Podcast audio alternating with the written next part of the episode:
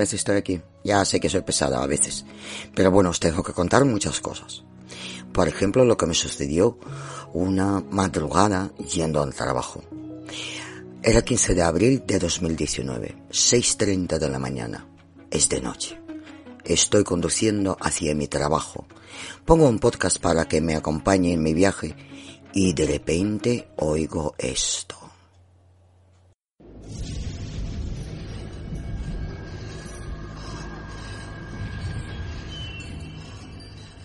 Hola, caminante. Tus propios pasos te han traído hasta la puerta de esta posada. Estás frente a un enorme portón de madera desgastada. Parece un antiguo parador. La niebla lo envuelve todo. Y notas cómo baja la temperatura. Llamas golpeando con tus nudillos contra la madera y te fijas de nuevo en el caserón. Parece de otro tiempo. La posada del cuervo.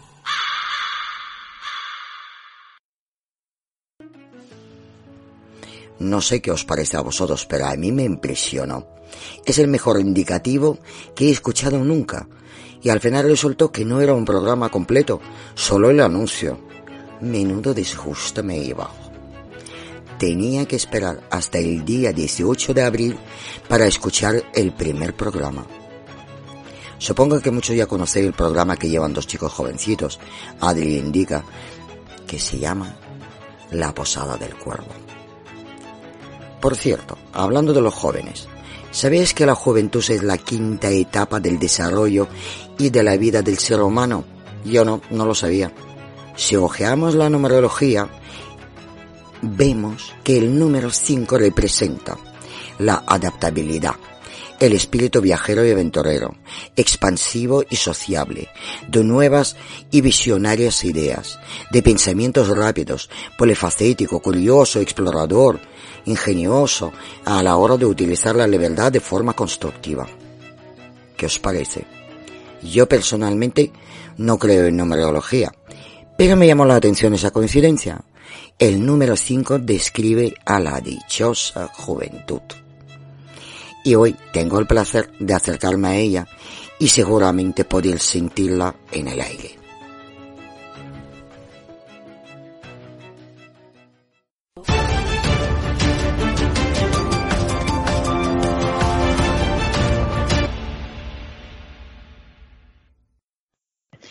Buenas tardes, Indica y a Adri.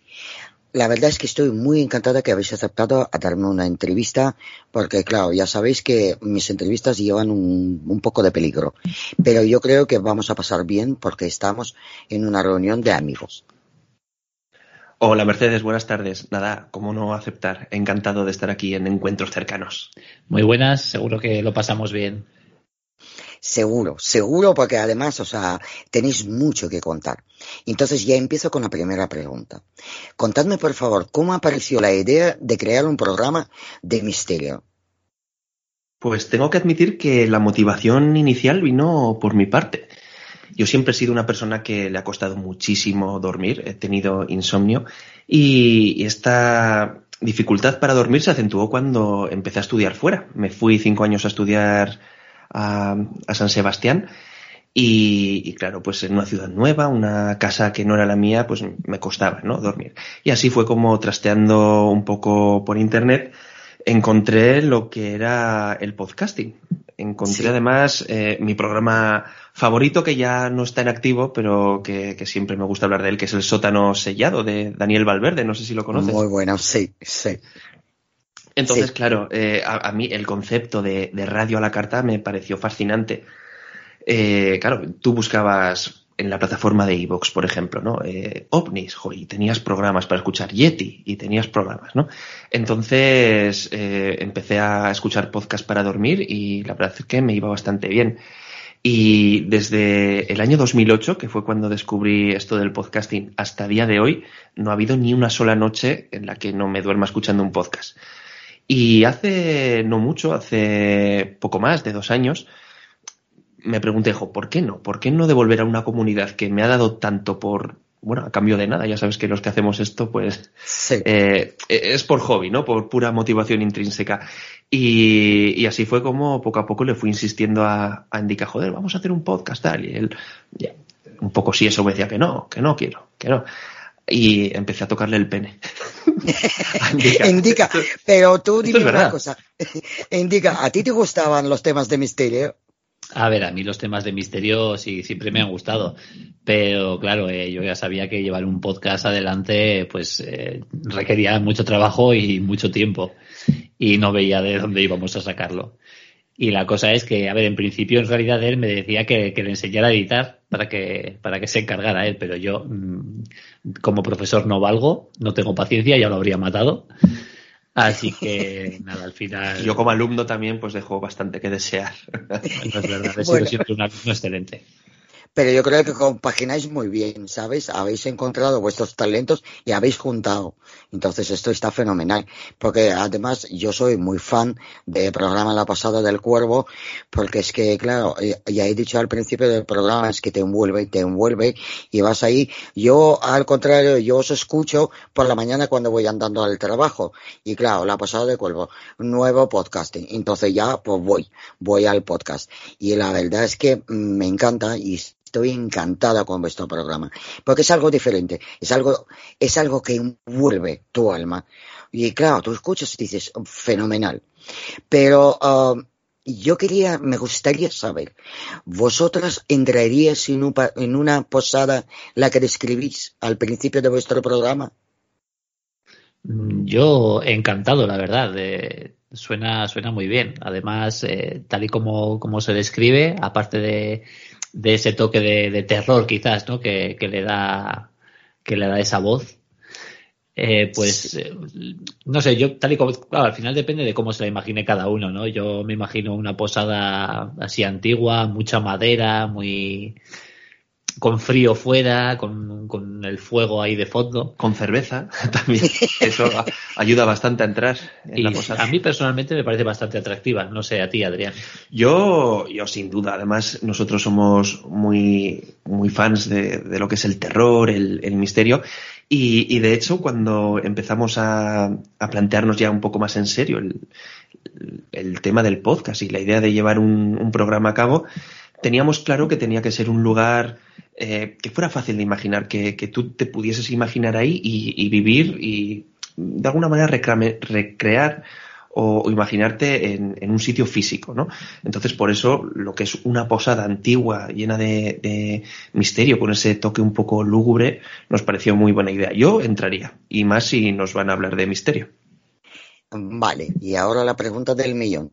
¿Llevarías algo de protección para entrar en una pasada donde ha pasado extraterrestres, fantasmas, poltergeist y todo? O sea, ¿qué protección llevaríais? ¿Dónde llevarías ninguna? Con la cerveza basta. Yo lo que llevaría seguro sería una cámara. Una cámara de una cámara de grabación. No vaya a ser que, aparezca uno de estos fenómenos y, me arrepienta de no haberlo grabado. Qué buena, ¿eh? Lo de la cámara. Sí, sí. Yo eh, me parece, sí, muy, muy buena idea. Yo me llevaría una cartera para estar bien servido y asegurarme de, haber comido y bebido bien. Me llevaría la, la, la de cuervo. Allí no hay nada de esto. Sí, hombre, claro. Eh, nosotros contamos misterios, pero con viandas. Sí, sí, sí, sí.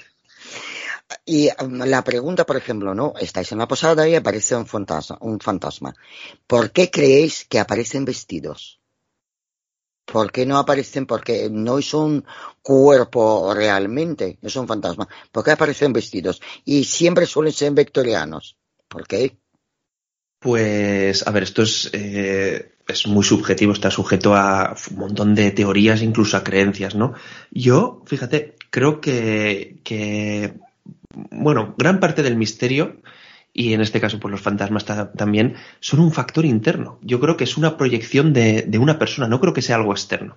Entonces, eso explicaría, por ejemplo, por qué eh, las personas, cuando ven un, fantasma, la ven en, digamos, en su mejor momento. O sea, igual eh, ves el fantasma de tu abuelo, pero no lo ves eh, como lo viste por última vez en la cama eh, sufriendo, ¿no? Tú lo ves eh, en su estado puro, cuando era un poco más joven, cuando, ¿no? Como mejor te lo imaginas, la mejor imagen que tú tienes de una persona. Entonces yo creo que, está relacionado con, eso, porque forma más el fenómeno, eh, forma parte más de nuestra psique que, de algo externo. O sea, me estás confirmando que es nuestra proyección. No lo sé, no lo sé. Eh, me gustaría pensar que no, pero si tuviese que responder con la lógica y con la razón a por qué aparecen vestidos y por qué los vemos en, su mejor estado, yo creo que por lo menos en esos casos en los que tú ves una imagen y, lo ves en estas condiciones, yo creo que viene más por, por eso, desde nosotros que de algo de fuera. En caso de que sea algo externo, eh, claro, ya tendríamos que, que indagar un poco más en, qué tipo de, fantasma, ¿no? En qué tipo de espíritu estamos hablando.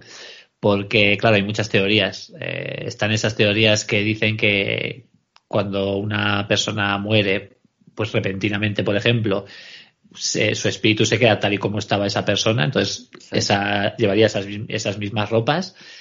Eh, luego están pues, teorías que dicen que los espíritus no saben que están muertos, entonces puede que, puede que no sea una proyección nuestra que los veamos así porque digamos que, los proyectamos nosotros así. Puede que los propios espíritus, en caso de existir, si ellos tienen una mente propia, puede que ellos mismos se proyecten a sí mismos. O sea, no sé si me estoy explicando. Si ellos se imaginan a sí mismos de cierta manera, con cierta ropa, con cierta edad, será así como aparezcan. Mm, bien, me parece muy bien. Pero vosotros, por ejemplo, si veis un fantasma, ¿vosotros qué creéis? Ah, ¿De qué mm, época lo veríais? O sea, la moderna, la antigua, la romana, la vikinga, la... Pues yo creo que puede depender de dónde estés buscando esos fantasmas. Ah, sí. O sea, tenemos que ir a buscarlos. Ah, sí, sí, sí. Así me ha gustado, eso me ha gustado. El, misterio hay que, que no vienen solos, tenemos que ir a buscarlos. Hombre, si tienes la suerte de que el misterio venga a ti, pues, eh, pues bueno, ahí, bueno, suerte o no, depende de cómo te lo tomes. Mira, yo ahí discrepo porque yo creo que, el misterio, en cuanto tú tomas la iniciativa de buscarlo, desaparece, se esfuma, se escapa. Es muy escurridizo, sin embargo, eh, aparece cuando menos te lo esperas, o por lo menos las veces que hemos tenido la oportunidad de escuchar testimonios, eh, te describen un poco así, ¿no? La, situación. Tú no vas a un cementerio a a, buscar fantasmas y de repente, uy, te aparece, ¿no? Eh, te aparece pues cuando estás desprevenido, cuando menos te lo esperas. Bueno, eh, mira, este, esta indica aquí señalándome la Ouija, porque tenemos aquí una, una Ouija decorativa en donde solemos grabar. Y, bueno, claro, salvo que tú inicies, por ejemplo, una sesión de Ouija, ¿no? Que en, ese caso estaríamos hablando ya de, que sí que has iniciado un contacto. ¿Qué crees? ¿La Ouija es peligrosa o no? Yo, por si acaso, de momento no, he llegado a probarla. La tengo aquí en casa, pero siempre he pensado que si algún día la pruebo, tiene que ser con gente de, total confianza, al 100%, que no es algo fácil de conseguir, para estar completamente seguro de que no está haciendo ningún tipo de trampa ni nada parecido, y, gente que yo sepa que se lo toma en serio. Y no lo haría en mi casa, no lo haría en ningún sitio en el que luego tenga que estar yo por ahí, por si acaso. Muy, sabia decisión, porque en casa esto no se hace, porque muchos se quedan ahí, entonces es mejor no jugar en la cara. Está bien. Y si fueras un fantasma, ¿a qué personaje conocido visitarías para inquietarle? O sea, con todo lo que vivimos, no sé qué, no me refiero a los famosos de las revistas amarillas, no. A un famoso de un científico, un filósofo, alguien, ¿a quién visitarías para, solamente para atormentarlo? Dice, me has estropeado la vida, ahora te voy a estropear yo. Yo iría donde indica, lo tengo clarísimo. Yo, le haría la, vida imposible. Vamos. Y, si tuviese que irme a un personaje más, más célebre, yo me iría a, a Jesucristo. Yo iría donde Jesucristo porque ahí empezó una era con Jesucristo. Y, yo creo que, si Jesucristo hubiese tenido presente un fantasma por ahí tocándole los huevos todo el día, igual, igual la fe hubiese sido diferente. No hubiese sido tan. Pon la otra mejilla, tal. ¿no? Estaría más, más chinado con el mundo y, y, a lo mejor el rumbo de la vida hubiese cambiado. Puede ser. Indica, ¿y tú a quién atormentarías? yo soy un buenazo, yo creo que no atormentaría a nadie. Yo, si, si, fuese un espíritu, bueno, si pudiese vagar por donde quiera, aprovecharía para ver todo lo que no, no pude ver cuando estaba vivo. Y, y, lo que sí haría sería intentar comunicarme. O sea, yo soy un espíritu y veo a alguien que está utilizando una ouija, allá que voy. Y, para dar la charla, para contestar. Sí, sí, hombre, y algún sustillo ya les daría, que eso siempre, siempre tiene gracia. sí, claro, claro. Y os quería preguntar una cosa. Porque siempre en el misterio se habla de la chica de la curva. ¿Por qué no hay un chico en la recta? O sea, asustaría igual. Porque siempre es una chica en la curva. ¿Qué opináis? Es una buena pregunta. Mm, yo creo que al final simplemente la leyenda se creó así. Eh, igual que hay eh, pues famosos espíritus, famosos monstruos que siempre son nombres. Creo que pasa lo mismo, simplemente pues empezó la leyenda con la chica de la curva y se ha quedado así. No creo que haya una razón especial detrás, aunque es cierto que si nos vamos a, hacia las creencias japonesas, ahí tenemos muchos espíritus que son casi siempre de niños y mujeres, entonces puede que vaya por ahí la cosa puede ser, puede, ser. Pero bueno, a mí me sorprende, me sigue sorprendiendo porque no hay un fantasma que atormenta a los conductores, solo siempre es la mujer, pero bueno, da igual. Está bien, está bien. Ah, ¿Me queréis contar vosotros ahora mismo? ¿Podríais vivir sin un teléfono móvil? A ver, si no hay más remedio, eh, viviríamos, ¿no? Eh, pues jugaríamos no, no hay más remedio, no. Tú imagínate que te quitan ahora el móvil. ¿Qué haces? ¿Cómo te comunicas con Indica? Con la Ouija. ¿Por humo o por la Ouija? no, no. Eh, eh, sería complicado, sería volver muchos años atrás. De hecho, a mí me quitan el teléfono y, seguramente hacer la posada del cuervo sería imposible. Porque ¿cómo hemos organizado nosotros esta tertulia que estamos llevando a cabo? Por teléfono por internet. ¿no? Entonces, a ver, pues sería muy complicado. Nos complicaría la vida, pero nos acabaríamos adaptando. ¿eh? Yo creo que, igual que en Jurassic Park, la vida sigue su camino y al final, pues de alguna manera u otra, acabaríamos buscando el ser adaptativos, pero lo complicaría la cosa. Y en algunas partes creo que mejoraría, ¿eh? También te digo. Sí, también. Yo creo que sí. Pero a Indica se liberaría, porque tú no llamarías para hacer un programa y te diría, oh, no, podemos. sería muchísimo peor, porque en vez de llamar aparecería por casa. O sea... y llamar sin avisar a saber lo que me encuentro aquí también. claro, claro. Y hay un misterio que os da mucho miedo. O sea, además, miedo como absurdo. Por ejemplo, yo qué sé, yo tengo miedo a fantasmas, o tengo miedo, pues yo qué sé, a los extraterrestres, o tengo miedo a algo de los, de los casos de misterio. ¿Tenéis esos miedos? Pues yo tengo un miedo muy absurdo y, es posible que te haga gracia. Porque, a ver, eh, a ver, hay yo creo que en el misterio hay muchas cosas que dan mal rollo, empezando porque todo lo que no conocemos nos produce una inquietud, ¿no? Pero yo te voy a contar un episodio de cuando yo era pequeño que, que lo tengo yo creo que grabado como si fuese un trauma. ¿Has visto Marcelino Pan y Vino? Sí. Pues cuando yo era pequeño me acuerdo que después de comer en casa de mis abuelos pues estábamos de, sobremesa y nos pusieron la tele un poco y aparecía la, la película de Marcelino Pan y. Y, yo viéndola, estaba ahí el Marcelino, tal, tal, hablando con, con Jesús en la cruz, y Jesús le responde. Dice, no, no, me acuerdo ahora qué le dice. Digo, hostia, tío, esto es como el muñeco diabólico. es, algo, es, algo, imposible que te está hablando.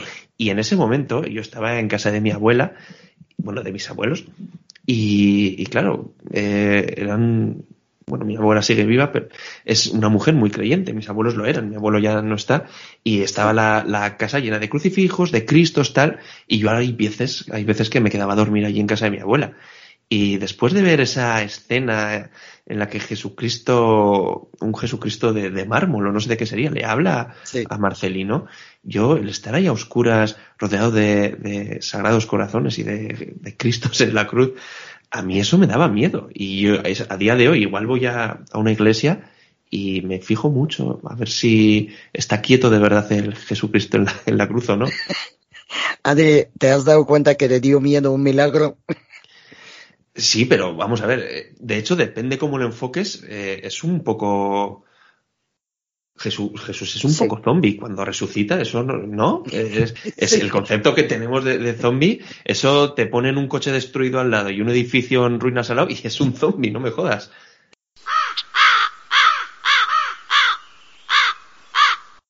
No, pero eh, ahora con, respeto porque sé que, hay personas que, que, a ver, que son creyentes y que estas cosas se las toman muy en serio. O sea, era, era una broma, ¿vale? Lo de Marcelino Panivino es cierto. Yo pasé miedo de que alguna de esas figuras se moviera. Y yo me acuerdo que rezaba, porque yo hice la primera comunión, yo me inicié en el cristianismo, y me acuerdo que cuando rezaba por la noche decía, por favor, si estás ahí, no te muevas, no hagas nada. Porque tenía miedo de que algo se moviera por la noche.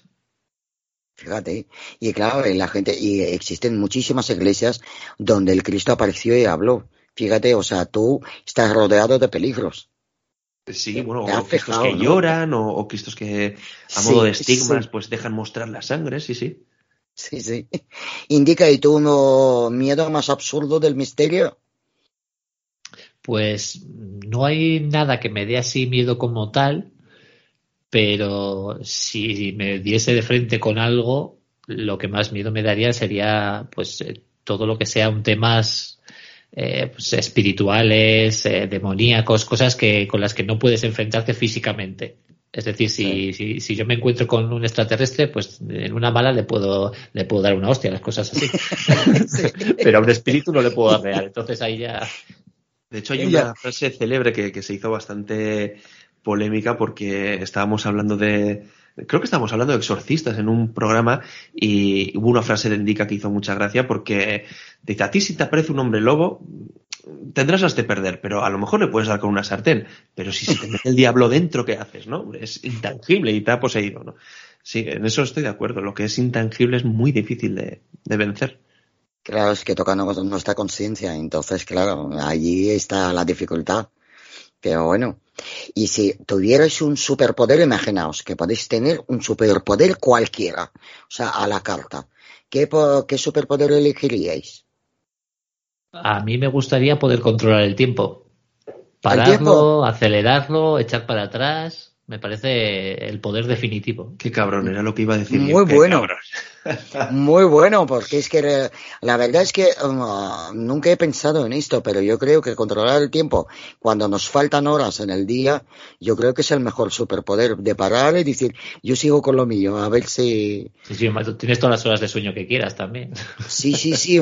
bueno, no pensaba ahí, yo pensaba en hacer cosas, pero está muy bien controlar el tiempo, es verdad. Y además te, la puedes jugar más porque si la cagas, echas para atrás y lo vuelves a intentar, no pasa nada. Claro, claro, claro. No, yo también, no sé, hay muchos superpoderes que podríamos aprovechar, ¿sabes? Leer la mente y todas esas cosas. Pero bueno, el controlar el tiempo me ha gustado. ¿Y qué fenómeno anómalo os gustaría resolver? O sea, sabéis que hay este caso. Y dice, pues me gustaría resolver este caso. Ojo, yo cuando pienso en un fenómeno anómalo, ¿estás hablando de casos o de, o de... Sí, puede ser extraterrestre, poltergeist. Yo sé que os encantan los poltergeist, porque siempre habláis sobre poltergeist. O sea, digamos, eh, resolver cuál es la realidad que hay detrás de un fenómeno. Sí. Por ejemplo. Sí.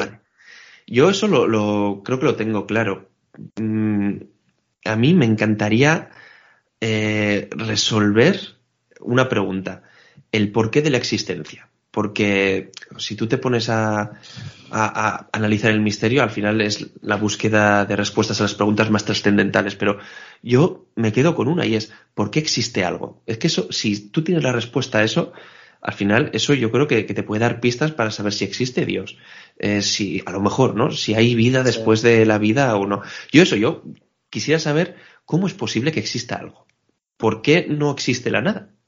Que es lo mismo. Pero bueno, yo creo que. parece que, también existe. Si profundizamos, también existe la nada. Eh, bueno, es que el, si tú. Bueno, a ver, esto ya es muy filosófico, ¿no? Pero, o sea, la existencia está ahí. ¿Por qué? ¿No? Eh, ¿Por qué existe el universo? Porque al final, si tú dices, ¿por qué se ha creado el universo? Pues bueno, hay teorías. Pero es que el mero hecho de que algo exista ya es, para mí, la mayor incógnita de, de todas. Sí. Indica a ti. Pues eh, no, no, no, sé, me he quedado ahí escuchando la respuesta de Adri sí, y, y, te ha dejado, ¿no? Y me he quedado ahí, ahí, ahí contesta, mi amigo. Seguro que algo relacionado con Japón. A ver si los fantasmas de Japón están es, son reales o algo así. Porque Hombre, me, me, encantaría poder descubrir algo sobre leyendas japonesas, desde luego. Yo creo que muchos son reales, de verdad. O sea, creo que es que Japón es un país diferente y yo veo que estáis ahora profundizando en Japón y yo cuando empecé a profundizar en Japón, o sea, me, me embaucó este país, me embaucó sus tradiciones, o sea, me embaucó casi todo. Muchas cosas no entiendo por qué lo hacen, pero realmente la mitología japonesa es increíble. O sea, yo os doy mi enhorabuena porque lo hacéis muy bien. Hombre, es verdad que, allí en Japón eh, las creencias tienen como más importancia, ¿no? Afectan más al, día a día.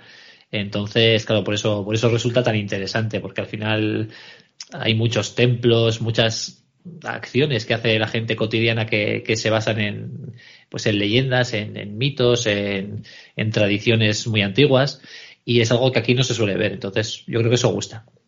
Sí, sí, sí. De hecho, yo sé que no me moriré sin ir a Japón, además hacer la ruta de los templos. O sea, a Tokio, bueno, me puedo pasar un día, pero la ruta de los templos creo que te abre la mente. No sé, es mi opinión. ¿Vosotros pensáis ir a Japón algún día? Sí, sí, de hecho, eh, es un plan que tenemos. A ver, es un proyecto que que quizás a medio plazo, ¿no? Porque ahora es un poco pronto, pero tenemos pensado con lo que nos pague Evox, si es que nos va pagando cositas, que igual esto puede ser en 20 años, ¿no? Y al final... sí. Pero bueno, si, si conseguimos algo, o quizás con ayuda de algún Patreon o algo así, nos, nos encantaría ir a Japón, hacer una pequeña ruta de, de misterios y hacer un programa grabando allí, ¿no? En, pues por ejemplo, una parte en, en, el bosque de los suicidios, otra parte sí. en, yo no sé, de Japón, ¿vale? Okiku, sí. o por ejemplo, con la muñeca Okiku, ¿no? En el monasterio. Entonces, grabar y luego de eso hacer un super programa especial, habiendo contado los misterios de cada sitio, habiendo estado allí y, digamos, pues transmitiendo también a, a las personas oyentes lo que hemos sentido cuando hemos estado en, en los lugares de, del misterio. Claro, es fenomenal, sería fenomenal. Ojalá, ya, ya empezado a hacer el crowdfunding. A ver, porque se han sacado 50 mil dólares para una ensaladilla rusa, para un viaje japonés así trascendental, yo creo que se puede sacar. O sí, pedir pero... la ensaladilla rusa, ¿sabes? Para, sí, pero para dos idiotas, un viaje a Japón que no es barato no es, ¿eh? no, no, barato no es. No, no, no, es que yo Además, estoy estudiando y barato no es. Sí, si vas tiene que ser mínimo de dos, tres semanas porque es que hay tanto que ver que, que sería un desperdicio claro. por menos tiempo. Claro, claro, claro, es eso. Entonces, claro, ahí en la vida el traductor, el no sé qué, no sé cuánto, claro. Pero bueno, mm, ya, ya somos tres que sabemos que no moriremos sin ir a Japón. Algún igual, día... igual coincidimos allí. ¿Por qué sí. Seguro sí. que hay sitios en los que eh, tenemos como, como ruta en, en común. Claro, claro. Mira, por ejemplo, yo encontré a mis amigos en Malta porque iba a ver Carluch. Y claro, eh, me dice, pero, dice, Merce, ¿estás en Malta? Digo, yo, sí. Dice, yo también. Y fuimos a ver los, los tres, él iba con su amigo a ver Carluch, esos fantásticos Carluch de Malta. Uh -huh. Así que todo puede pasar, ¿eh? Podemos, no, po podemos no? no? vernos en Madrid, pero en Japón podemos encontrarnos. Y además nos vamos a ahorrar el, el traductor porque Indica está estudiando desde ya japonés. Ay, Indica, ¿estás estudiando japonés? Sí, pero es un follón. ya, nos imaginamos que es un follón. Bueno, pero está muy bien, el, está muy bien. Tú prepárate, ¿eh? los programas. Eh, cada vez que tiene que decir un nombre, un lugar de, de Japón, ahí se luce y, y, lo dice como Dios manda.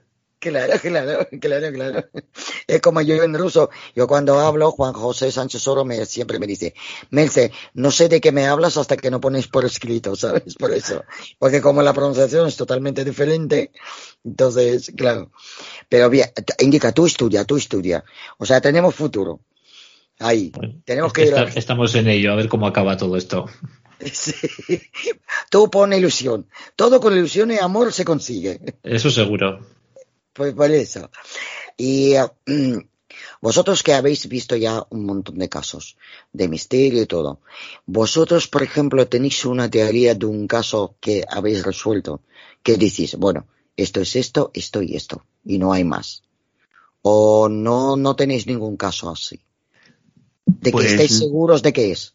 Sí, eh, además fue un programa bastante polémico. Eh, ¿Tenemos tiempo? ¿Te lo puedo contar así en plan sí, tranquilo? sí. Sí, tranquilamente. Sí, sí, Vale. sí. Aquí mando yo, hago lo que me Yo, la yo con ocho años, ya nos remontamos hace mucho, muchos años, yo la primera vez que, que me aproximé a un libro de misterio y, eh, bueno, era de ufología también, eh, fue un- una revistilla que era de expedientes secretos, que venía como complemento de otra revista que era Teleindiscreta. Que, bueno, pues eso pues a- apareció por casa, eh, no me dejaban leerla porque era, eran cosas de mayores, me, me decían. Pues bueno, yo me, me escapé a la noche con una linterna y, y empecé a leer, ¿no? Y aquella revista hablaba de un caso de abducción para mí terrorífico y fue un caso que rescató Josep Guijarro, que era el caso Homen. El protagonista era José María sí, Gómez hecho un Montiel. programa magnífico. Sí. Muchas gracias. Pues de este te, te voy a hablar, de este programa. Y, Sí. y, bueno, yo con lo que me quedé de cuando era pequeño, pues es una pareja, ¿no? De pues, dos, dos novios, sí, que están en, en Calatuente, en Mallorca, y tienen un encuentro con una nave de origen dudoso, ¿no? en el que aparece una especie de fraile volador que por debajo de la sotana pues echa una, una serie de chispas, les persiguen, luego se encuentran con una manta raya voladora, un caso rocambolesco, y a los seis meses creo que es, ya en el 92, en su propio domicilio, después de casarse y irse a vivir juntos, Sí. pues empiezan a vivir una serie de fenómenos paranormales, eh, ven sombras, las cosas se mueven, hasta que una noche José María Gómez Montiel, estando, pues como yo te he explicado antes, ¿no? En, en ese no poder dormir, ve Sí. cómo eh, se materializa una especie de luz azulada que empieza a moverse por dentro de, de la habitación y esa luz se detiene delante de un espejo y entonces ve, bueno, lo escucha, mejor dicho, unos ruidos muy extraños en el salón. Eh, José María entonces eh, intenta atisbar lo que hay detrás de la puerta entreabierta de su dormitorio y ve dos seres, dos seres bajitos, de, de piel aceitunada, con esos característicos ojos almendrados de, de los típicos grises, ¿no? Y estos hombrecillos empiezan a dar vueltas por, por la mesa del salón y entonces, ¡pum!, aparece una luz eh, muy potente y, y aparecen más hombrecillos, le cogen, se lo llevan y le empiezan a hacer una serie de pruebas en, en una nave, bueno, en una sala ovoide, la típica abducción, ¿no? Podríamos Sí. describir. Entonces luego él de repente se despierta, no sabe si ha sido un sueño o no, se, se bueno, va al, al cuarto de baño y entonces ve que tiene el pijama puesto del revés. Y entonces, en donde se suponía que le habían hecho bueno, un- una prueba, un pinchazo con un objeto punzante, entonces ve que tiene una herida. Y entonces ya ahí es donde termina el caso que yo vi en el 96, que es cuando yo lo leí. Entonces yo buscando, poniéndome en contacto con gente que le había entrevistado y tal, yo eh, al final co- conseguimos el contacto de José María Gómez Montiel y le hacemos una entrevista. Si has escuchado el programa, aquí ya Indica lo tiene mucho más claro en un principio que yo. Vemos que, que su discurso es, eh, es muy rocambolesco. Él, aparte de estos episodios, te dice que entre los dos episodios él tiene una conversación con, con su madre en, en la que le dice que, que lo que le ha pasado es normal porque estos seres son seres dimensionales y forman parte de, prácticamente de su familia. Porque desde que él era pequeño, estos seres aparecían en sus vidas e incluso le, cogían, ¿no? Estando en la cuna, y le cogían en brazos y tal. Entonces, bueno, el, eh, lo que nos cuenta José María Gómez Montiel es que hoy en día está en contacto con estos seres, aparecen naves, él ha viajado a, a su dimensión, bueno, una, una locura, ¿no? Sí, sí. Entonces, bueno, a ver, una locura eh, que hay gente que Bueno, se la cree. es pero- realidad. Sí, pero una locura desde el punto de vista de que, wow, increíble, ¿no? Y entonces, eh, aquí tuvimos junto a nuestro compañero Chelo Muñoz del podcast El Factor Enigma, en Dica y yo una tertulia, Y entonces, pues yo quise un poco poner las cartas sobre la mesa. Yo les dije, bueno, vamos a prepararnos tal, tal, ¿no? Y Endica llegó a unas conclusiones aplastantes de que él mentía. Yo no lo tenía tan claro porque a mí, a ver, siempre hay un margen de duda y, mi duda, el margen al que yo me agarraba, era ¿para qué? ¿Por qué iba a mentir? A lo que esa, esa pregunta encontramos respuesta cuando tras publicar el episodio nos íbamos súper enfadados, pues que me habéis puesto en duda, esto no era lo que habíamos acordado. Y entonces yo me di cuenta, bueno, Indica ya lo sabía, porque fue bastante claro en las conclusiones, pero yo me di cuenta que el mayor refuerzo que tiene este hombre para poder decir todo esto es eh, la aceptación social, el refuerzo social. Hay muchísima gente, hay cientos de personas que creen en lo que él dice y cada vez que él hace una publicación diciendo hoy va a aparecer una nave en tal sitio y voy a hablar con, estos seres. Hay gente que le, que le escribe, que le refuerza, que, que, le idolatra. Y eso para mí es eh, refuerzo suficiente como para pensar que se trata de un fraude. Entonces, eh, digamos que yo, con todo el cariño del mundo y con toda la ilusión del mundo, me aproximé o quise aproximarme a este misterio que de pequeño me había llamado tanto la atención y pues el desenlace final después de hablar con analistas de fotografías y, después de haber analizado en profundidad el caso pues eh, llegamos a la conclusión de que es mentira es, un fraude es nuestra opinión pero sabéis que, que, os odia media España, ¿no? ya sabéis.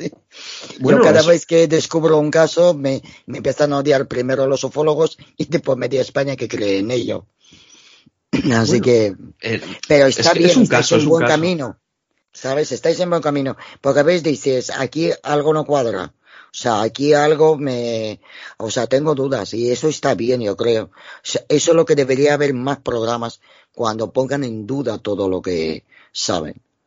A ver, es que tenía muchas incoherencias en su discurso. O sea, aparte de que se llevaba la contraria a sí mismo de vez en cuando, había muchas cosas que no, que decía que no quería mostrar o que no podía mostrar. Y cada vez que, que Adri en la entrevista le empujaba pues a, que dijese algo interesante porque es que no dijo nada al final en toda la entrevista pues siempre salía con alguna. Pues eh, esto no porque los seres no me dejan decirlo.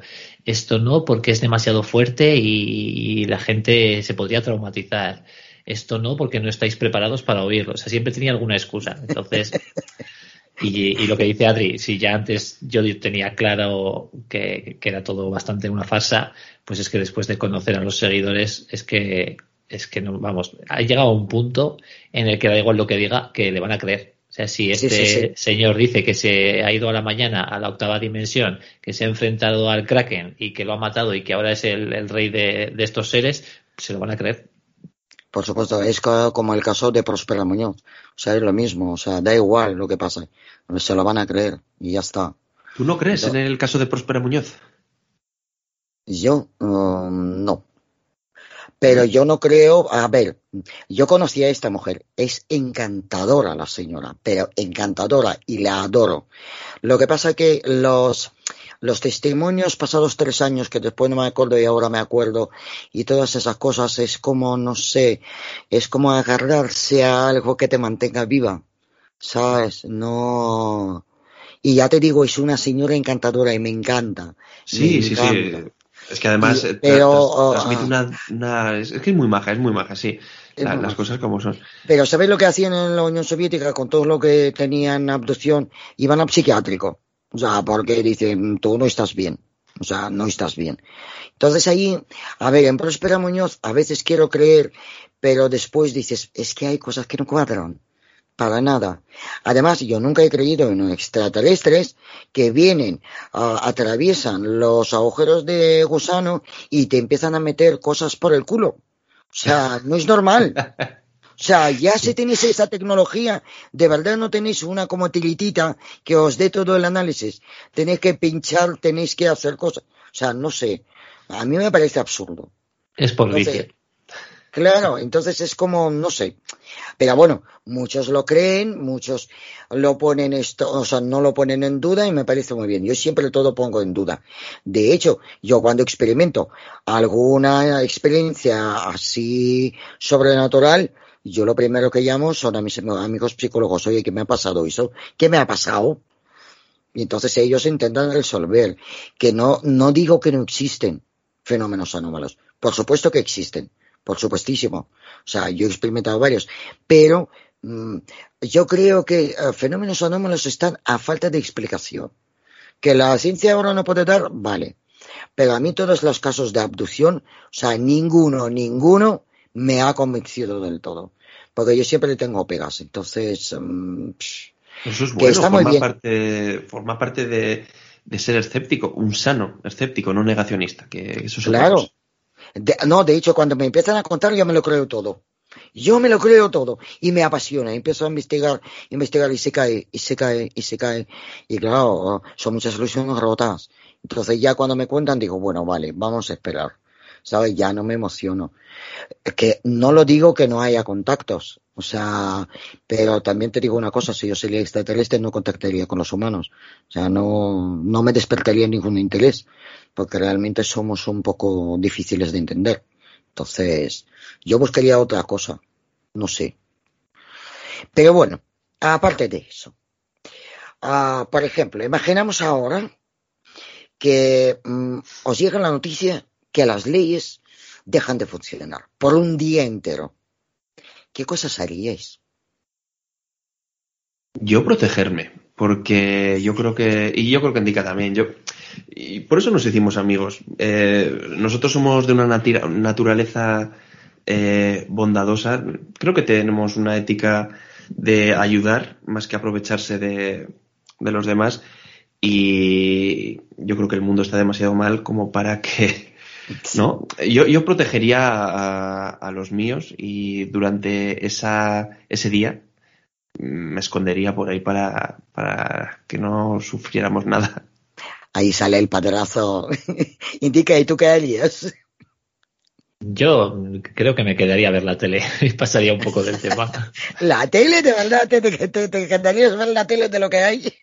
Bueno. Hombre, así veo las noticias y estoy en casa y me, si veo que alguien se acerca a casa, pues entonces ya sí, cojo... si, no hay leyes, no ha ido nadie a trabajar al canal, yo creo, ¿no? Sí. Sí, sí, También. Por vocación, ¿no? no haya leyes, tele, ¿sabes? Entonces, ¿sabes hacer ganchillo? Podrías hacer ganchillo. No, no, no, me quedaría, yo me quedaría, pues eso, con, con los seres queridos para... Pero bueno, es que tampoco sé si, si sería, hasta qué punto sería caótico. Mm, tiendo a pensar que en general la mayor parte de la gente es más buena que mala. ¿Qué pasa? Que unos pocos malos ya son suficientes para liar la parda. Sí, sí, la verdad es que sí. Pero bueno, ah, también se puede hacer grandes cosas, ¿eh? mientras no hay de un día. Pero bueno, sois más pacíficos, soy, claro, en uno dice padrazo y indica a ti, no sé, porque tú tenías que tener más ímpetu ahí para hacer grandes cosas en un día. Pero bueno, me parece muy bien. yo siempre he querido un chalet en la playa, las cosas como son.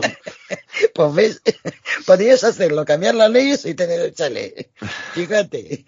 Y bueno, y cuando estamos en estas situaciones tan estresantes, ¿Qué salvarías si solo tuvieras 30 segundos? O sea, tenéis que salir de casa, hay un incendio. Tenéis 30 segundos para salir. ¿Qué cogeríais? La gata. Oh.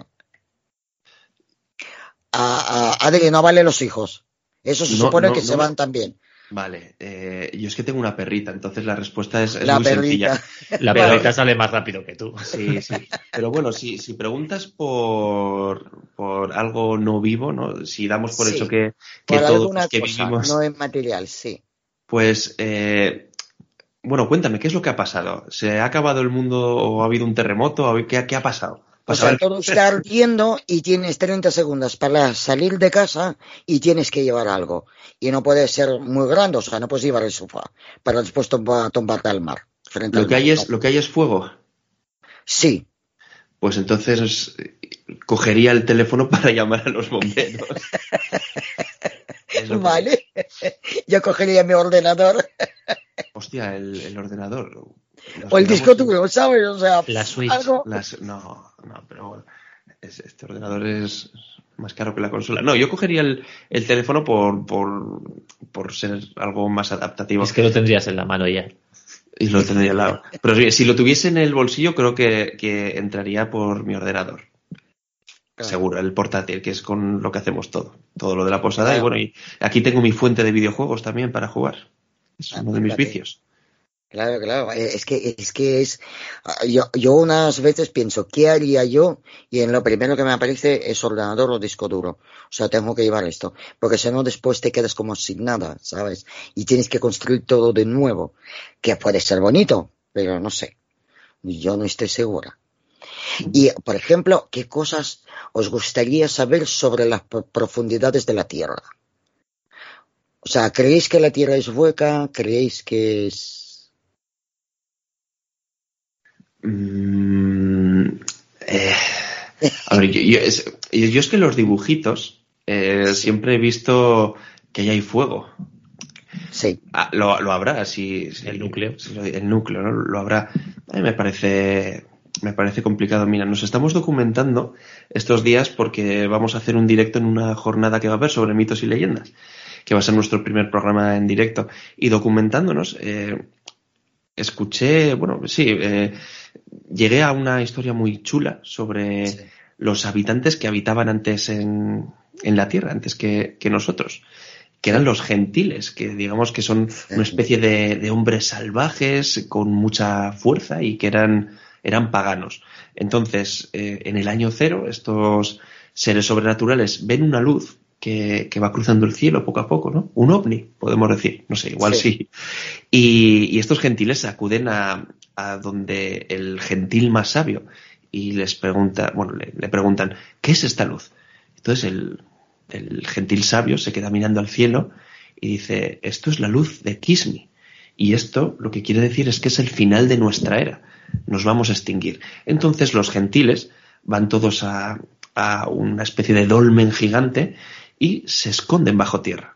Y ahí desaparecen, salvo dos, el Basajaun, que digamos que es el guardián del bosque que, que vaga por, por, los bosques de, del País Vasco, que hay avistamientos reales, ojo, de gente que asegura haber visto al Basajaun, y el Olenchero, que cada 24 de diciembre viene a traer regalos a los niños del, del País Vasco.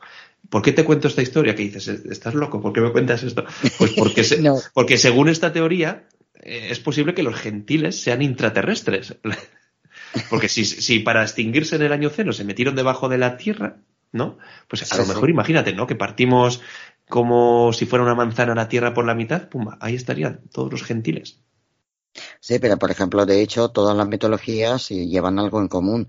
Uh, hablan de los gigantes. O sea, entonces, también, también. Sí, sí. Tú, o sea, yo por mucho que analizo, digo, deberían haber gigantes, porque no puede ser mitología mundial hablando de gigantes. Sería algo raro. Pero sí, lo, además la historia de Gentiles me encanta. Y claro, a ver, no creo que viven debajo de la tierra, pero bueno, puede ser, puede ser. Indica, ¿y tú qué crees que hay debajo de la tierra? En las profundidades. Pues no tengo ni la más mínima idea. Yo creo que esto de... Huesos de dinosaurios, seguro. Sí, no, no, no, Eso creo que haya, no creo que haya nada paranormal ahí debajo. Yo creo que, que eso lo tendrá que decir la ciencia cuando, cuando se consiga llegar cuanto más profundo mejor. De hecho, hay, hay, ahora mismo es que no me acuerdo de los datos, pero muchas veces pues me da por investigar datos curiosos, en plan, sí. el agujero más profundo que se ha llegado a acabar, tal, cosillas así, y... pero lo que pasa es que no, no recuerdo ningún dato ahora mismo. Y es verdad que hay por ahí agujeros enormes que, de los que se dice que se oyen ruidos extraños, que se que, que sale fuego, eh, hay sitios a los que se llaman puertas del infierno, hay varias en, en, el mundo, que sería interesante poder bajar por ahí y, y ver lo que hay. No, no, que te quemas, no, no, no vayas para allá. Pongamos que podemos hacerlo con un poco de seguridad, ¿no? Que tenemos algo que nos proteja. un dron, un dron, mandar un dron que investigue. No, no, que son muy caros y eso no vuelve. Entonces, cuando hablamos de esto, de subterráneos, ¿qué opináis sobre reptilianos? ¿Qué os parece esta hipótesis? A mí me parece muy de. A ver, personalmente, ¿eh? puede, todo es posible. Eh, a mí me parece que es más eh, tirando a, ciencia ficción, ¿no? Que, que, es que se ha ido pues creando pues leyenda urbana tras leyenda urbana. Hay pues eso, avistamientos que nunca me han parecido demasiado creíbles a mí, pero pues lo, que te he dicho es que al final nunca se sabe, ¿no? Muchas cosas que nos parecen inverosímiles acaban sorprendiéndonos. Sí, pero bueno, hasta tanto, yo sigo sin entender cómo pueden conducir la nave los reptiles y salirse en escafandras, en botas, en un espacio hostil. y todo que es que yo, yo, personalmente, eh, con respecto al, tema al tema ovni, eh, yo creo en, la vida extraterrestre, pero no creo que nos visiten. Es mi opinión personal. Entonces, para mí, todos los casos de avistamientos, pues son un poco ya pero bueno, pero es lo que tú dices, ¿no? Siempre, siempre es interesante estudiarlos, aunque, aunque vayas con una mente escéptica, pues eh, bueno, siempre es que no se sabe lo que son muchas veces, ¿no? Eh, no tiene por qué ser mentira un caso, puede ser una interpretación errónea, puede ser, puede llegar a ser verdad, quién sabe. Exacto. Yo en, en ese aspecto opino como indica el fenómeno ovni existe, de eso no me cabe la menor duda. Además, es que a mí me gusta diferenciar entre un ovni y el fenómeno ovni. El ovni puede ser cualquier cosa que aparece en el cielo y que desconocemos su origen, no, no, lo identificamos, y el fenómeno ovni es lo que viene arrastrando el ser humano desde el principio de los tiempos, desde esas pinturas rupestres que reflejan cosas imposibles hasta esos encuentros cercanos, nunca mejor dicho en este programa, con, humanoides y, muchas veces relacionadas con, luces o incluso con, objetos en el cielo. A mí si, si me viene un testigo y me dice, he visto un hombre reptil, a mí me, parecería mucho más probable que se haya escapado un dragón de cómodo de un zoo, de un circo, y, se haya hecho bípedo y haya aprendido a moverse sobre sus dos patas traseras, a que ese ser reptiloide provenga de, otra galaxia y de un objeto volante no identificado. pues a, tu chaval lo tienes loco con los ovnis. Y esta mañana ha venido su hijo y me ha dicho, tío, Char, ¿tú has visto algún ovni?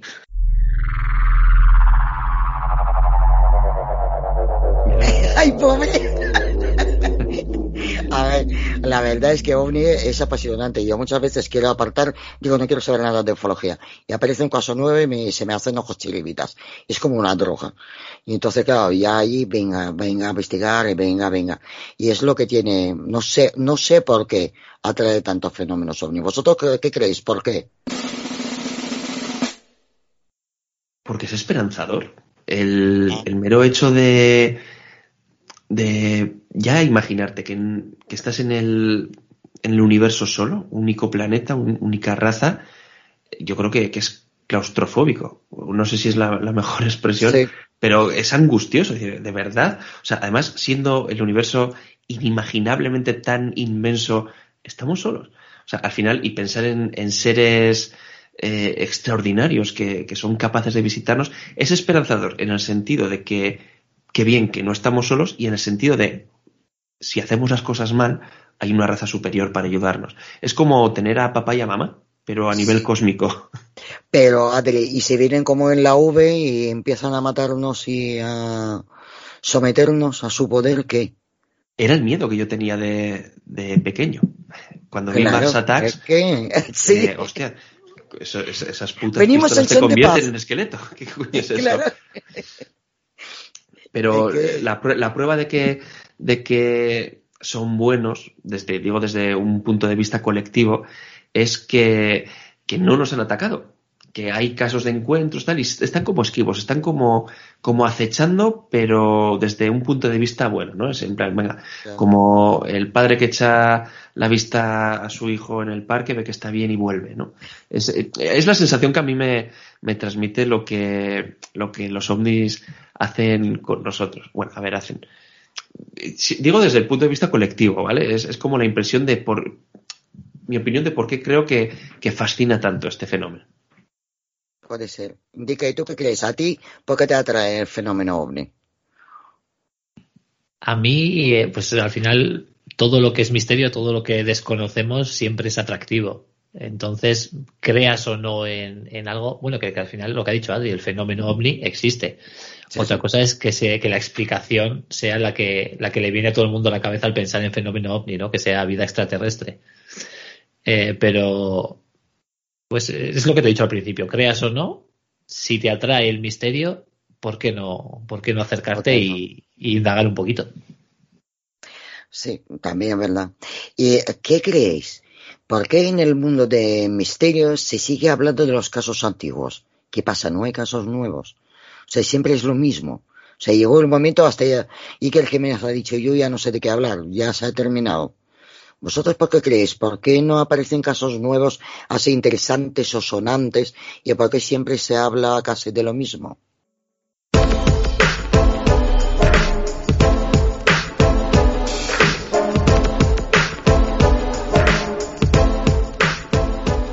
Qué pedazo de, pregunta. Yo creo que, que el misterio fascina porque tiene parte de leyenda. Porque hay casos que se hacen célebres y son casos impresionantes, ¿no? Eh, no sé, monstruo de Flatwoods, por ejemplo, ¿no? Sí. Que es esa doña Rogelia cósmica, es, es, un, es, un, arquetipo, ¿cómo no hablar de, de, ese ser, ¿no? Por ejemplo. Y entonces son los casos con los que nosotros hemos crecido, los que hemos amado el misterio desde pequeños, son los casos que nos han impactado, los que nos han creado sueños y pesadillas. Entonces, a veces mola mucho volver atrás y rescatar esos casos para contarlos a tu manera. Es lo que yo creo. Eh, mi problema y el nuestro es que no somos investigadores. Nos gusta divulgar. Entonces, eh, es probable que si tú hablas con un investigador de estos de campo que cogen carretera y, y manta y recorren ciudades, pues te van a contar casos nuevos pero los que han quedado ahí, por lo que sea, son, son los antiguos. Entonces nosotros, casos nuevos, no seguramente aparezcan, pero, pero no, no los cogemos. Sí, pero no hay, te lo aseguro que no hay. O sea, porque yo estoy viendo a los investigadores en lo que investigan. Una cosa es ir a hacer trabajo de campo, ahí grabar y uh, comprobar si existen movimientos, no existen movimientos. Esto es una cosa. Pero no hay casos así tan famosos como, ¿sabes? La cara de Belmez. O sea, yo odio este caso. Porque todo el mundo habla de caras de Belmez. Y odio las caras de Belmez pero es que fue como muy sonado. El ovni de Montserrat fue como muy sonado y hay casos como muy sonados. Y ahora ves y dices, es que no hay nada sonado. O los espíritus fantasmas extraterrestres pasan de nosotros o aquí pasa algo. ¿Vosotros qué opináis?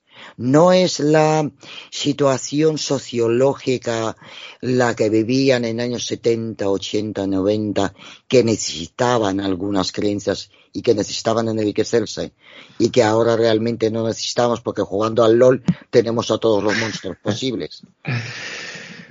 no sé, no sé qué responderte. Yo creo que, que antes eh, bueno, a ver, es una opinión, pero antes los casos aparecían en los medios importantes de comunicación, ¿no? Sí, Caso Omnifladus, joder, eso eh, lo sacaban hasta en la sopa. Ese es el ejemplo que, yo he puesto, pero bueno, en los medios de comunicación contemplaban eh, estos casos. ¿Eso qué hacía? Que, que fuera algo generalizado. Pues e, es un poco, a ver, el caso de la manada, una violación se hizo súper popular. Y, que haya, o sea, que, no hablemos o que no oigamos hablar de, de otros casos de violaciones en, en, manada, en violaciones grupales, no significa que no las haya, pero nos quedamos con, con la manada, porque es el que se ha hecho célebre. Entonces yo creo que antiguamente cuando se le daba bombo y platillo a, a casos, nos llegaban y nos hemos quedado con eso. Dentro de 20 años la gente se va a acordar de la manada, pero no se va a acordar de una chica desconocida que ha sido violada por cuatro por cuatro personas en, en Madrid si, si, no alcanza eh, esa fama el caso. Entonces yo creo que pasa un poco así. Yo estoy convencido de que, de que hay casos. De hecho, no puedo revelar el nombre porque no me lo deja porque es un proyecto secreto, pero dentro de no mucho se va a publicar un libro de un investigador de aquí español sobre encuentros con humanoides. Y son todos casos inéditos de personas que aseguran que han visto un ser sobrenatural, no siempre vinculado al fenómeno ovni, ¿eh? a veces pues puede ser en, no sé, se materializa en una habitación o a veces sí, viene acompañado de una luz extraña o lo que sea. Entonces, claro, estos casos yo sé que no se van a hacer famosos, aparecerán en podcast, tendrán un recorrido, pues quizás por YouTube o lo que sea, pero ya eh, el misterio es para los frikis y es la triste realidad. La gente que nos gusta estas cosas nos encanta y, vamos a escucharlo y lo vamos a divulgar si podemos, pero como, como no trasciende para el resto de población, pues se van a quedar ahí. Yo creo que parte de la explicación de que los casos sean los mismos va por ahí. Sí. Indica, ¿y tú por qué crees, por qué se han bajado las publicaciones en las revistas? Por ejemplo, antes había muchas más revistas de misterio. Ahora no hay, o sea, hay Año Cero y el más allá de la ciencia. Y no hay nada más. ¿Por qué crees que han bajado la popularidad de los casos de misterio? Bueno, yo creo que en parte porque la gente es más escéptica cada vez, ¿no? Eh, que es lógico también porque cada vez se van descubriendo más cosas eh, el misterio cada vez es menos, es menos misterio, ¿no? Eh, hay, hay cosas que antes no tenían ninguna explicación y que ahora se le pueden dar fácilmente. Y además, claro, eh, pues en, hace 50, 60, 70 años, tú podías tener un encuentro ovni, podías tener a un ovni delante durante media hora y no tenías forma de captarlo. Pero si ahora te aparece un ovni delante a ti, un espíritu, lo que sea, todos tenemos una cámara en mano, una cámara en el bolsillo, una cámara en, al lado, cerca siempre. Entonces, que no aparezcan grabaciones, fotografías de este tipo de cosas, pues eh, hace más difícil creer en ellas. Antes no podían aparecer fotografías porque, porque no, no tenías una cámara a mano. Pero ahora que tenemos unas cámaras, ¿por qué no aparecen? Pues eso hace que la gente sea más escéptica. Es que es verdad, todos íbamos los móviles y cada vez que aparece un ovni nadie ni hace ni foto ni nada. O sea, no hay nada, realmente. También te digo que, que, depende de, o sea, si es un encuentro largo, yo sacaría una cámara, pero si, si estoy tranquilamente en casa y de repente veo algo durante unos segundos, lo último lo que pensaría sería, tristemente, lo último que pensaría sería grabarlo. O sea, me quedaría mirándolo fascinado eh, o me escondería, o bueno, depende de lo que vea, ¿no? Pero, pero claro, luego me arrepentiría, ¿no? Luego diría, jo, ¿por qué no lo grabó? ¿Por qué no una foto? Pero en el momento estoy bastante convencido de que no lo haría porque no, no me saldría a hacer eso.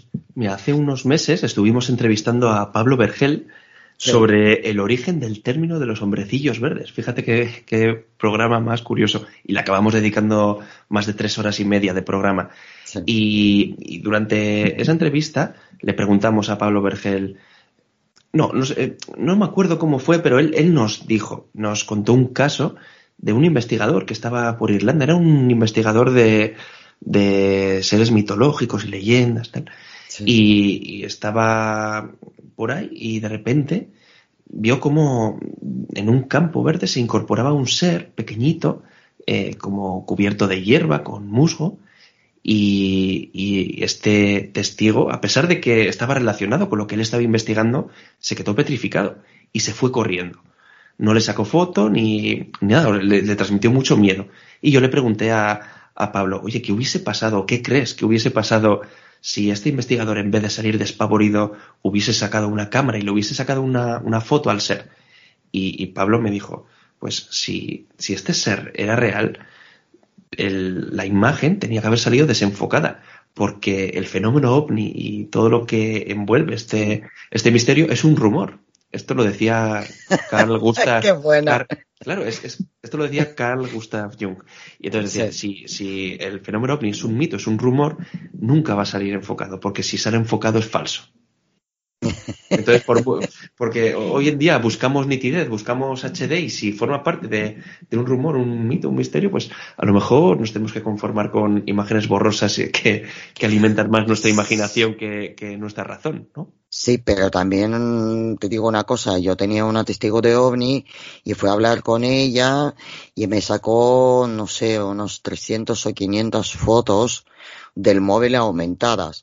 Y ella me contaba de lo que estaba pasando con los ovnis y no sé qué, no sé cuánto. De hecho, fue a hacer, tiene dos actas de notario.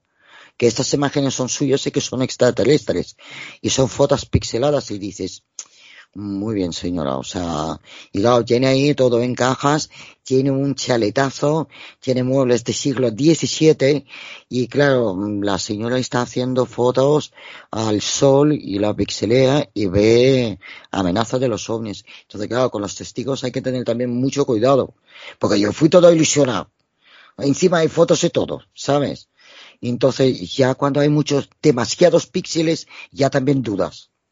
O sea, tenía que ser algo entre medio. Está, claro. A ver, eh, esto te lo cuento como anécdota, lo de, lo de que el ovni es un rumor, porque me gustó mucho la, respuesta, porque es cierto que, que por mucho que, persigamos imágenes, pruebas, vídeos, que es lo que nos vale hoy en día en, en la época que estamos viviendo, no las hay. Y si las hay, son falsas. y sin embargo, el fenómeno existe. A mí no me cabe la menor duda, pero hay ahí un contrasentido que es también como para hacer una reflexión, ¿no? De, a ver, ¿por qué? ¿Por qué es tan escurridizo el, fenómeno? Porque no quiere que los veamos, supongo. O sea, tú, ah, tú imagínate, si tú vas a hacer fotos a los leones, tú sales al campo con tu cámara de fotos, no, tú te escondes y haces tus fotos. Y yo creo que esto podría ser el modus operandi de los extraterrestres. O sea, no te van a aparecer. Se tienen que estar escondidos para observarte y para verlo. No sé, yo haría esto. Y nosotros humanos haríamos lo mismo con otros animales que queremos investigar o fotografiar. Entonces yo creo que es por esto que no, no lo vemos, no podemos percibir. Pero bueno, aquí ya sabes, los opiniones para colores. es que si no, no sería misterio, claro. Claro, claro, ya perderíamos el misterio. De hecho, sabéis que el misterio solo se llama en España, la cosa de misterio. Porque todos los países de misterio son las novelas de detectives. Esto me ha, me ha contado Alejandro Parra cuando vino de Argentina, que estudia para psicología, dice, es solo en España, es misterio. Dice, o sea, en cualquier país latinoamericano dices misterio, dice, ¿sabes qué? Y saben que hablas de novelas.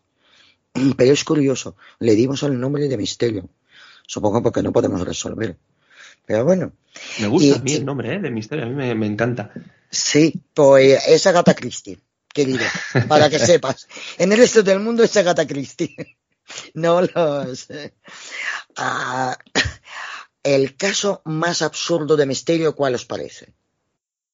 O sea, que dices, esto no tiene ni pies ni cabeza. Hay mucho. El, caso Hommel estaba, bastante cerca de ser eh, un absurdo. Eh, también, esto es un poco también eh, subjetivo, ¿no? Porque hay casos muy absurdos. Para mí, los que se llevan la palma son los encuentros con humanoides. Esto de coger el vaso, beber y que, no se haya vaciado el, agua. Un, humanoide que baja, te da un cupcake y se va. Hay muchos, ¿no? Eh, a mí me parecen como escenificaciones incluso, ¿no? Muchas veces los encuentros con, con humanoides. Hay hay un ojo, no, no me acuerdo de cómo se llamaba la protagonista. Eh, creo que este caso lo rescataba Marcelino Requejo. Requejo.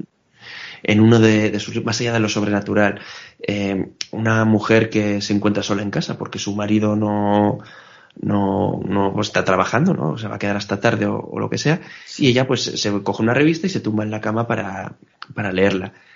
Y, y, entonces empieza a oír como, como ruidos de, como de una fiesta, que se está viviendo una fiesta en, al otro lado de la puerta de su habitación y sin embargo pues ella está sola, ¿no? Entonces se queda un poco como perpleja y entonces ve como eh, la puerta de su habitación que anteriormente estaba cerrada, el pomo se va moviendo poco a poco, se va girando y la puerta se va abriendo lentamente, ¿no? Como cuando un niño pequeñito la abre. Entonces se, se, va abriendo poco a poco y ella, claro, está acojonada porque la puerta de, la entrada está muy cerca. Si su marido hubiese llegado a casa antes, hubiese escuchado las llaves y, el abrirse la puerta.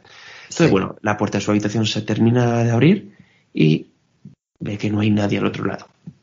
Y entonces aparecen tres figuras altísimas, súper altas, tanto que se tienen que encorvar para entrar en la habitación. Y estas figuras son como de un desfile, tienen como unos sombreros de copa altos, van como de frac muy raro. Eh, son como tres copias de, de una misma, son, son iguales los tres. Entonces, en fila india van entrando en la habitación, flotando, como no, ¿no? Porque más absurdo todavía, no andan, flotan. Y se van aproximando a la, a la Mari Carmen, creo que se llamaba la chica. Bueno, se van aproximando, ella acojonada, ¿no? Me, imagino una señora con rulos leyendo una revista, ahí, todo traumatizada. Entonces, estas figuras se van acercando, se van acercando, se quedan a, a la altura de donde está ella en la cama, se agachan como haciendo un gesto un poco raro, como saludándola, pero mirándola un poco inquietante, y como si el tiempo lo echáramos hacia atrás, como si rebobináramos esto que acaba de pasar, las figuras van flotando hacia atrás, eh, mirando a la testigo en la cama flipando, van desapareciendo por el pasillo y la, la, puerta se va cerrando lentamente y la manilla hace, ya, te digo, como si, si rebobináramos. Y, entonces se hace el silencio, ¿no? Ya no hay ni, ni aplausos, ni, ni, ruido, ni nada. Ya se queda un buen rato, no se atreve a levantarse. ¿Qué mierda ha pasado, no? Me imagino que es lo que se, se preguntó. Hasta que al final, pues, eh, no sé, pasan varios minutos, le echa valor, se levanta de la cama, se asoma y no hay nadie, ¿no? Pues esto es el absurdo. Es, para mí es de los casos más absurdos, pero que es representativo de, de muchos de estos encuentros. No es el único. Sí. Indica, ¿y tu caso de misterio preferido? ¿Cuál es? no sé si tengo ninguno preferido. Eh, Japón, seguro. Eh, Japón seguro. Japón seguro. Pero no un caso en concreto. A mí, eh, pues todo lo que rodea la, la, cultura japonesa, la mitología japonesa, eh, todo lo que son los yokais, los, los, espíritus japoneses, todas esas historias me ponen los pelos de punta y, y, me encantan. Pero no, no sabría quedarme con un caso en concreto, la verdad. Es que me gusta, me gusta todo. bueno, chicos, el caso Vallecas, ¿es verdad o confusión?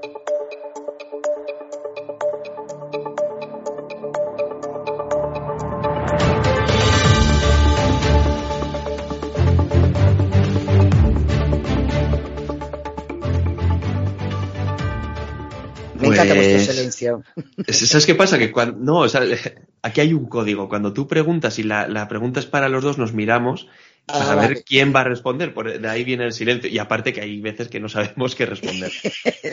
pues mira, yo eh, cuando era pequeño, bueno, a ver, pequeño, es una de las discusiones que tengo con mi pareja, porque hay veces que le cuento a mi hijo cosas de cuando era pequeño. Y digo, cuando era pequeño, me dice, pero si tenías 14 años. Y ya, bueno bueno, cuando era pequeño. Era pequeño. cuando, más pequeño era, era más joven seguro. Uno de los regalos que recibí unas navidades fue, creo que fue Enigma sin resolver, de, de Iker Jiménez. Bueno, me han regalado varios libros, pero ese fue uno que me impactó, ¿no? Y ahí venía reflejado el caso Vallecas. Y yo cuando lo leí, me entró muchísimo miedo. O sea, la Ouija que ya de por sí da mal rollo puede matar, ¿no? Es lo que lo que pensé y es lo que he creído, ¿no? Siempre un caso envuelto de, de, lleno de misterio, ¿no? Hasta que tuve la suerte de toparme con un podcast llamado Dimensión Límite de, David Cuevas. Sí. David Cuevas es un periodista que yo admiro muchísimo, me encanta no solo cómo divulga, sino su forma de enfocar el, el misterio. De hecho, yo me atrevería a decir que, que en nuestro podcast intentamos hacer parte de eso, ¿no? De no voy a contar yo, vamos a traer a las personas que creemos adecuadas para que sean quienes, quienes nos hagan sacar nuestras propias conclusiones. Y David Cuevas es tajante. Eh, entrevista. es muy bueno en todo lo que hace. O sea... a, mí me, a mí me encanta. Bueno, eh, seguro que tú has coincidido con él, ¿no? En el Centinela alguna vez. Sí, sí. Entonces yo lo admiro muchísimo. Y, y bueno, eh, él, hace un programa aplastante que, no deja lugar a dudas. Entrevista a, creo que fue el forense que analizó el caso y está mal. A ver, eh, pero todo se resume eh, en, que esta chica, aparte de ciertas patologías, tenía sobrepeso y, fue, fue lo que hizo que acabara muriendo. O sea, el caso para mí ahí ya termina. Otra cosa es que, podamos seguir hablando, dándole misterio y tal siempre está bien enfocarlo desde diferentes formas para, para que la gente, pues oye, pues, que saque sus propias conclusiones, pero con, con esos programas que le, dedica David Cuevas al caso, para mí está cerrado. Se puede comentar como entretenimiento, pero para mí ya no hay más misterio. Pero sigue estando. Indica, ¿te ah. opinas lo mismo? Yo tendría que estudiar más de cerca el caso Vallecas porque sí que pues he hablado de él de vez en cuando, he indagado un poco por encima, pero para hacerme una idea más clara tendría que verlo más en profundidad.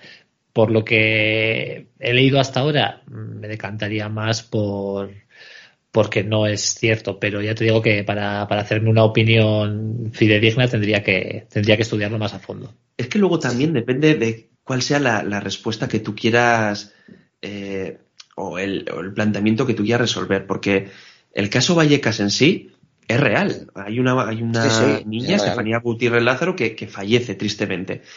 Eh, si, por ejemplo, eh, la, pregunta es, ¿hubo fenómenos paranormales? Quizás la respuesta sea que sí, pero si tú lo que quieres saber es si eh, Estefanía Gutiérrez Lázaro fue una mártir de la Ouija, yo ahí la respuesta la tengo clara y David Cuevas nos, nos permite obtener esas conclusiones que luego pudo haber fenómenos paranormales, no, una cosa no quita la otra.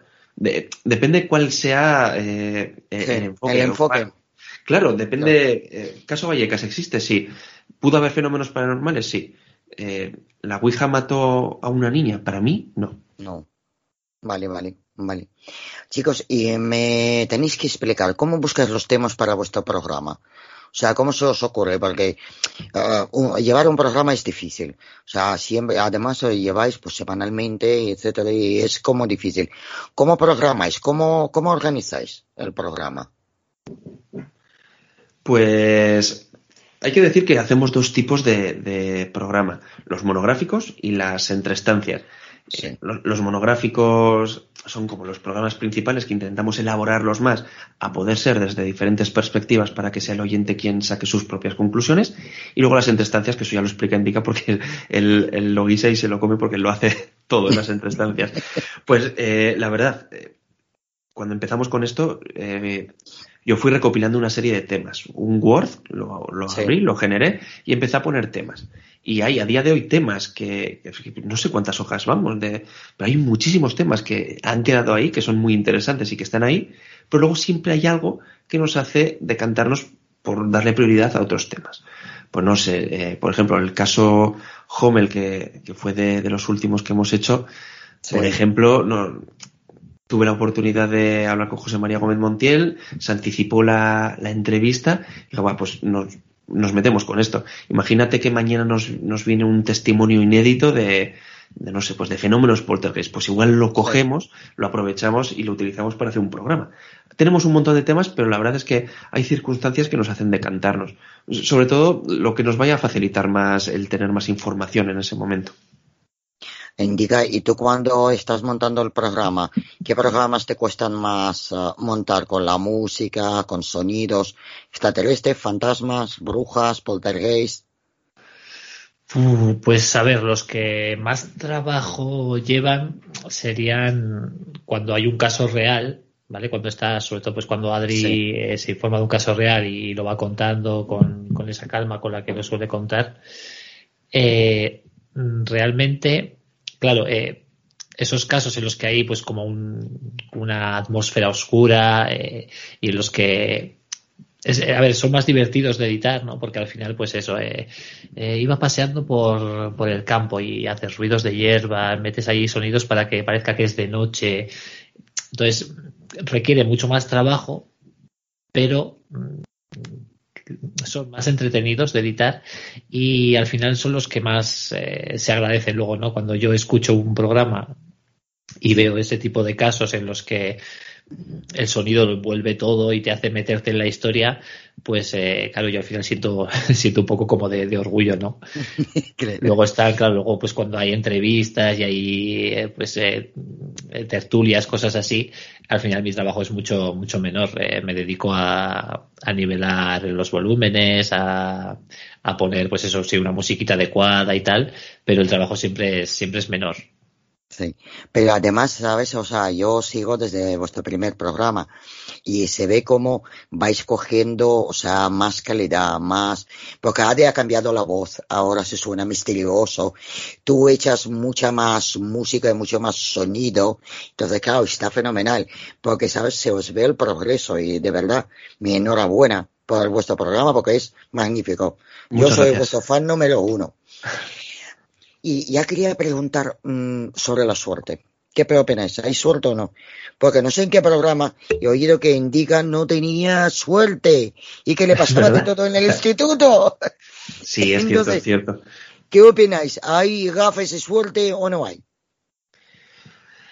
Pues, a ver, yo. Claro, a ver, es que al ser psicólogo, yo he estudiado mucho lo que es el efecto Pigmalión y, el poder de las expectativas. Y si tú no crees en ti mismo, eh, es muy difícil que saques un proyecto adelante, porque la propia conducta que tú tienes va a hacer que, no generes esos resultados, pero porque eso, eso es así, ¿no? Pero independientemente de la psicología y de la conducta, después de hablar con Sandara, que, fue una medium con la que tuvimos el, placer de grabar ese programa, a mí sí que. Yo soy muy escéptico, a mí me cuesta muchísimo creer, pero yo sí que creo que, hay ciertas corrientes energéticas que favorecen a veces eh, el azar. O sea, a ver, el azar. Por ejemplo, la conducta puede ser echar un dado, pero yo sí que creo que, hay ciertas corrientes que pueden favorecer que en vez de un 5 un cinco salga un 6. Yo, yo creo, yo sí que creo en, o, lugares que, hay más felicidad porque es un sitio más positivo, ¿no? Pues digamos que yo sí que creo que por lo que sea hay ciertas energías que, favorecen o el mal rollo o, la felicidad. Indica, ¿y tú qué crees con toda la suerte que has tenido? A ver. Bueno, pues depende un poco, yo creo, de lo que entiendas por suerte. Eh, si por suerte entiendes, eh, pues eh, que las estadísticas, digamos que fallen un poco, ¿no? Eh, pero que sea, pero que, al final pasa, pasa. Tú puedes tirar una moneda al aire y que salga 10 veces seguidas cara. Sí. Eh, que esto no implica que sea algo que haya misterio ahí, ¿no? No, no implica que sea algo paranormal. Eh, la suerte para mí existe, pero no sé si es algo paranormal o no. También te digo que me decantaría más por creer que no, que es algo más tirando a, a ciencia, estadística, pero es verdad que, de vez en cuando pues hago, algún tipo ¿no? de, ritual chorra para, para llamar a, la buena suerte, ¿no? Claro, claro. Esto yo creo que hacemos todos. Yo llevo talismanes, no sé qué, o sea, yo llevo conmigo todo. Pues si acaso, ¿sabes? Que puede ser hasta la mayor tontería del mundo, ¿no? Pues puedes estar acostumbrado a, a, cerrar la puerta de casa y al cerrarla de coger con la mano el pomo. Y un día no lo haces y te sientes raro y dices, por si acaso voy a tocar el pomo y te vas. Que es una chorrada, pero pues a lo hacemos. Pero sí, sí. Chicos, y ya para terminar nuestra entrevista, me gustaría que me dierais mm, un título de vuestra vida actual. ¿Cómo le llamarías ahora a vuestra vida actual, el título? Uf, qué difícil. Eh, a nivel personal, a nivel podcast, a nivel... A nivel personal, bueno, personal es todo. Son tus logros en podcast, en trabajo, en familia, o sea, todo, tu vida. Yo lo tengo bastante claro. el mío sería algo así como estoy reventado todo el puto día. Porque entre el curro, eh, tengo dos peques, uno va a hacer un añito, o sea, son pequeños. Uno cuatro años, otro un año. Eh, es que es, es, complicado, es una etapa muy complicada, sobre todo si quieres ser algo ambicioso con proyectos como el podcast o hacer radio, ¿no? Entonces, ya te digo, ojalá algún día, es algo a lo que me gustaría mucho aspirar, que la Posada del Cuero algún día diese para que tanto Indica como yo podamos vivir de esto, porque ahora mismo el combinar las horas de otro trabajo aparte con intentar hacer un podcast con la familia y otra serie de compromisos, yo estoy reventado todo el día, algo así sería, estoy reventado. estoy reventado. Indica, ¿y tú? ¿Tu título del libro cuál es? Pues eh, me lo pones difícil, ¿eh? no, no, no se me ocurre gran cosa. Eh, si tuviese que elegir uno, pues no sé, sería algo así como quizás el miedo a la incertidumbre o algo así. Ah, porque, porque no sé lo que, lo que va a venir más adelante, no tengo planes a, largo plazo tampoco, entonces, pues yo creo que sería algo así, sí. ¿Y entonces no tienes el título del futuro, del libro futuro? No, no, no, no, el futuro, el futuro está en todas las páginas en blanco, habrá que ir escribiéndolas. vale, porque Adri sería desahogado, ¿no? o algo así. No, no sé ni qué nombre ponerle. Pero estoy seguro de que van a llegar tiempos mejores. Sí, sí, no, seguro, seguro. Esto se, se pasa. Adri, te lo aseguro que se pasa. Llega el momento que ya descansas. A partir de los seis añitos. Así que te queda un poquito. Pero yo te animo, ¿eh? Así que, que es muy bonito. Muchas gracias, chicos. De verdad, ha sido un placer hablar con vosotros. Es que ha sido, no sé, una charla tan amena y tan interesante. Me ha encantado. Espero que a vosotros pasa lo mismo. De verdad, os agradezco de todo corazón. Ha sido un placer y gracias por contar con nosotros. Yo he estado encantado. A mí esto de los encuentros cercanos me gusta mucho. Yo seguiría, ¿eh? Pero... sí, ya. Esto, esto me pasa. Tienes que ir a casa. Sí, la verdad es que sí. Pues siempre, ¿no? Eh... Pero bueno, eh, es algo que a mí siempre me pasa a nivel personal. Siempre antes de, de una tertulia, antes de grabar una entrevista o, o, lo que sea, siempre estoy como algo nervioso y luego me da la sensación de que me, me gustaría quedarme mucho más. Pero nada, ha sido un placer. Eh, a mí me gustas mucho como divulgadora, ya lo hemos hablado algo, alguna vez, sí. Y yo encantado de estar aquí. Es que de verdad, un placer, de verdad. Un abrazo muy grande, un beso muy grande y os deseo el éxito mayor posible. Que ganáis a todos, que ganáis al Milenio 3, que ganáis al DES y que ganáis a todos, ¿vale? Eh, hasta, hasta el Centinela. Hasta ahí, Centinela también. Igual ahí te, ahí también. Te en un berenjenal, ¿eh? También. Bueno, acabáis, acabáis de empezar el camino. Uh, vamos a ver dónde llegáis. Así que yo tengo grandes planes para vosotros. Yo uh, vislumbro la, el futuro y es buenísimo. Pues ojalá, ojalá tengas, tengas razón y que, y que ese futuro prometedor sea compartido también. Tú, sí, que tú también sí. tengas muchísimos éxitos. Muchas gracias. Ya, ya daré la caña a la gente. Es que es, es mi destino. Vale, pues de verdad, um, un placer. Igualmente, un abrazo desde Vitoria.